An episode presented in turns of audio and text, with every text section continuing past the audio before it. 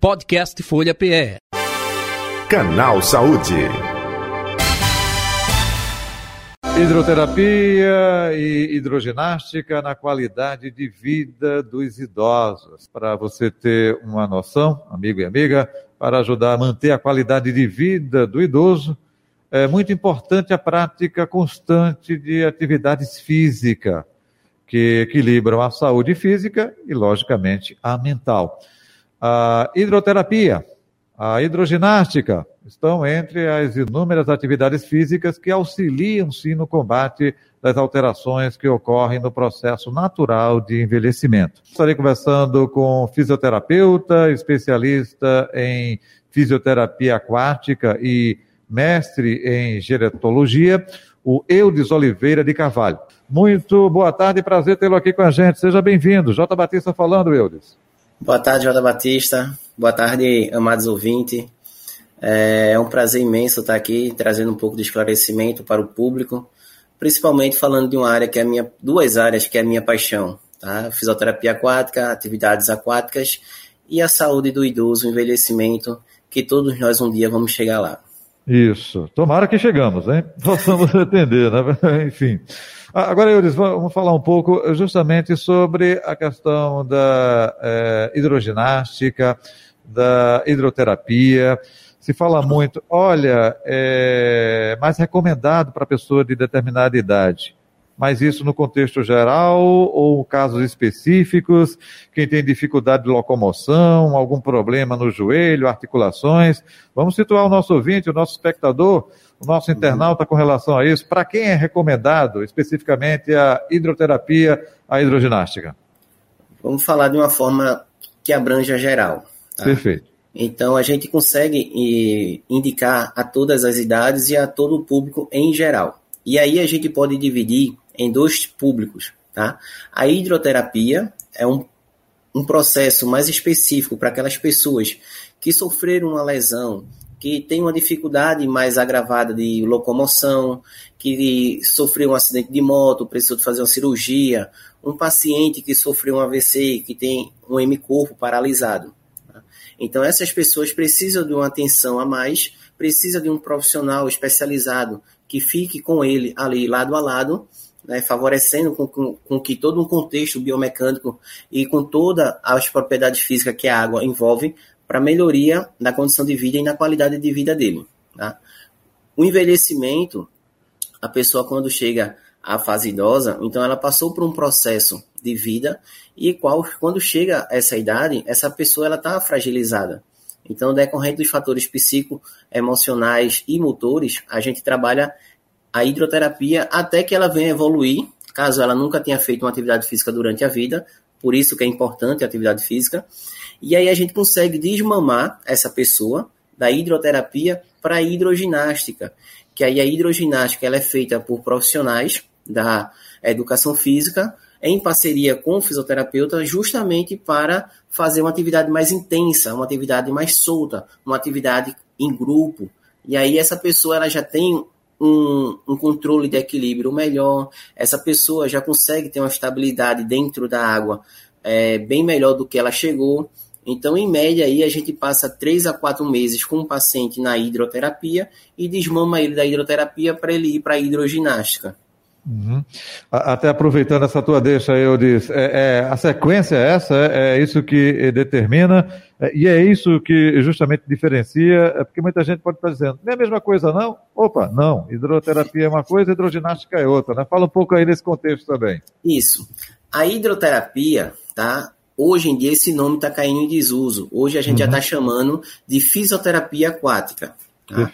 E aí a fisioterapia aquática, a hidroterapia, ela é feita por um profissional fisioterapeuta que passou os quatro anos, cinco anos estudando na universidade. Provavelmente ele fez uma especialização, fez uma pós-graduação na área de piscina, de terapias aquáticas, de fisioterapia aquática, para atuar naquele ambiente aquático. Tá? E aí o Conselho Federal de Fisioterapia já reconhece a fisioterapia aquática como uma especialidade. Tá? E a hidro, hidroginástica ela é feita por um profissional de educação física. Tá? Então são duas áreas diferentes, fisioterapia e educação física. Então esse profissional de educação física ele vai estudar todo um contexto da biomecânica aquática, todo um contexto de exercícios, de atividades, da a questão de, de trazer uma, um conjunto social, tendo em vista que a maioria da hidroginástica ela é feita em grupos de 10, 5, 15, 20 pessoas. Tá? Já a hidroterapia é um público mais reservado, é, um, é uma pessoa que sofreu um acidente, que sofreu um AVC, que teve um trauma.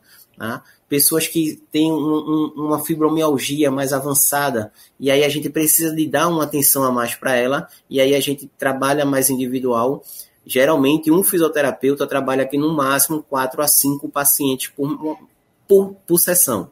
Né? Então, essa aí está um pouco da diferença entre a hidroterapia e a hidroginástica. Perfeito. É, outro detalhe: eu conheço a pessoa que está é, com a musculatura flácida, né? ela tem deficiência e foi recomendado pelo médico é, fazer justamente a hidroginástica, sendo que antes da hidroginástica, ela tem que fazer é, fortalecimento da musculatura.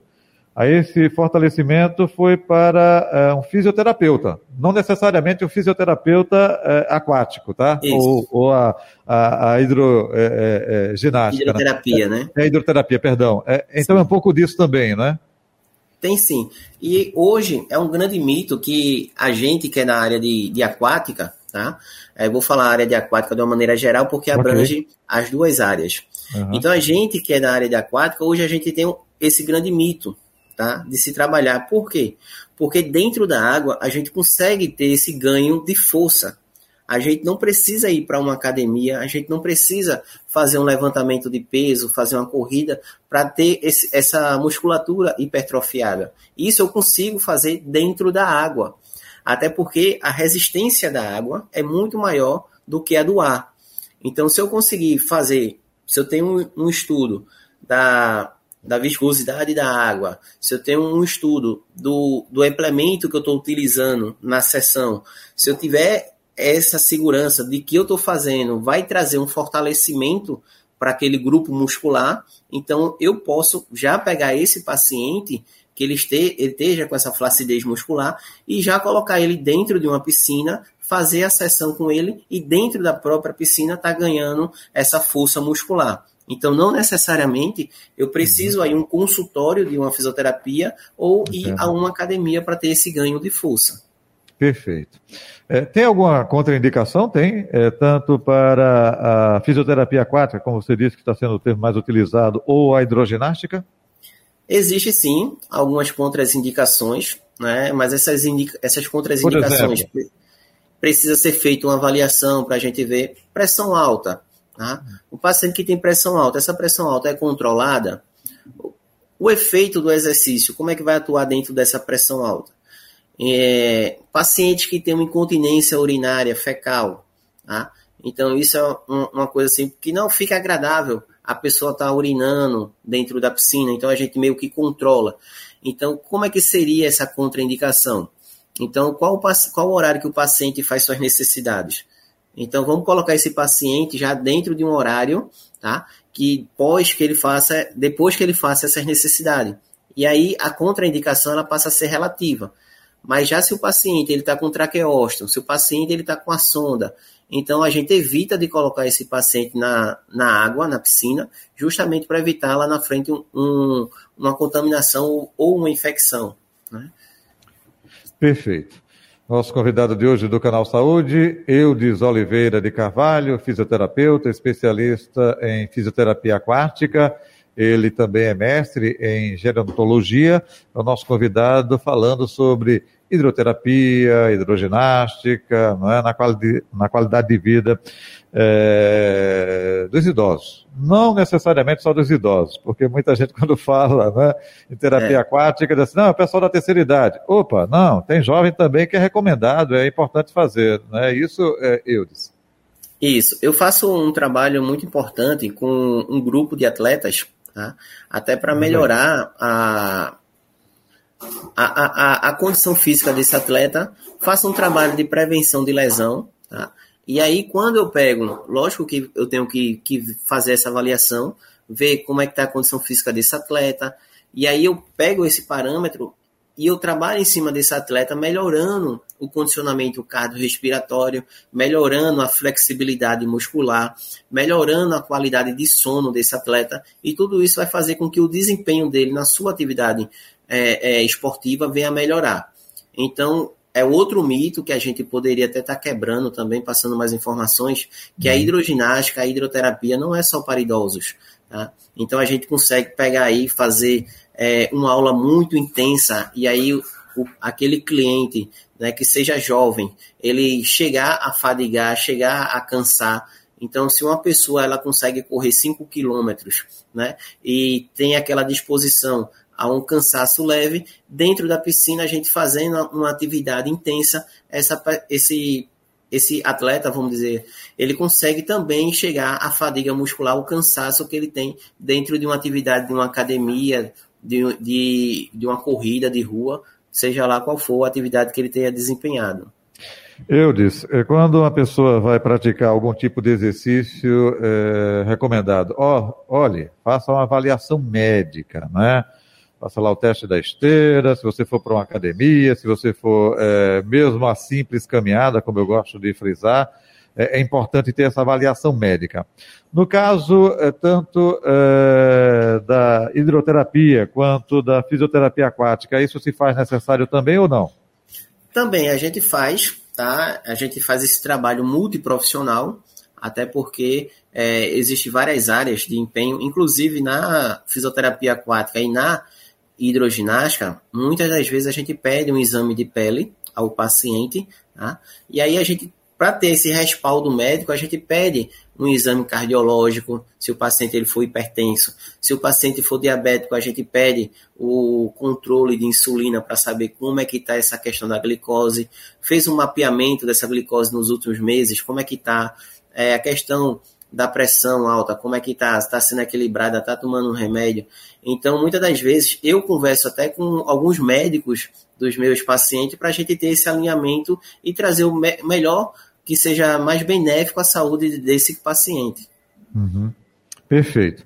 É, varia muito, cada caso é um caso, não existe uma padronização, tem etapas, é, olha, inicialmente é esse tipo de exercício, vai aumentando, isso depende muito de cada caso. Eu gostaria que você falasse um pouco sobre isso também, Eudes.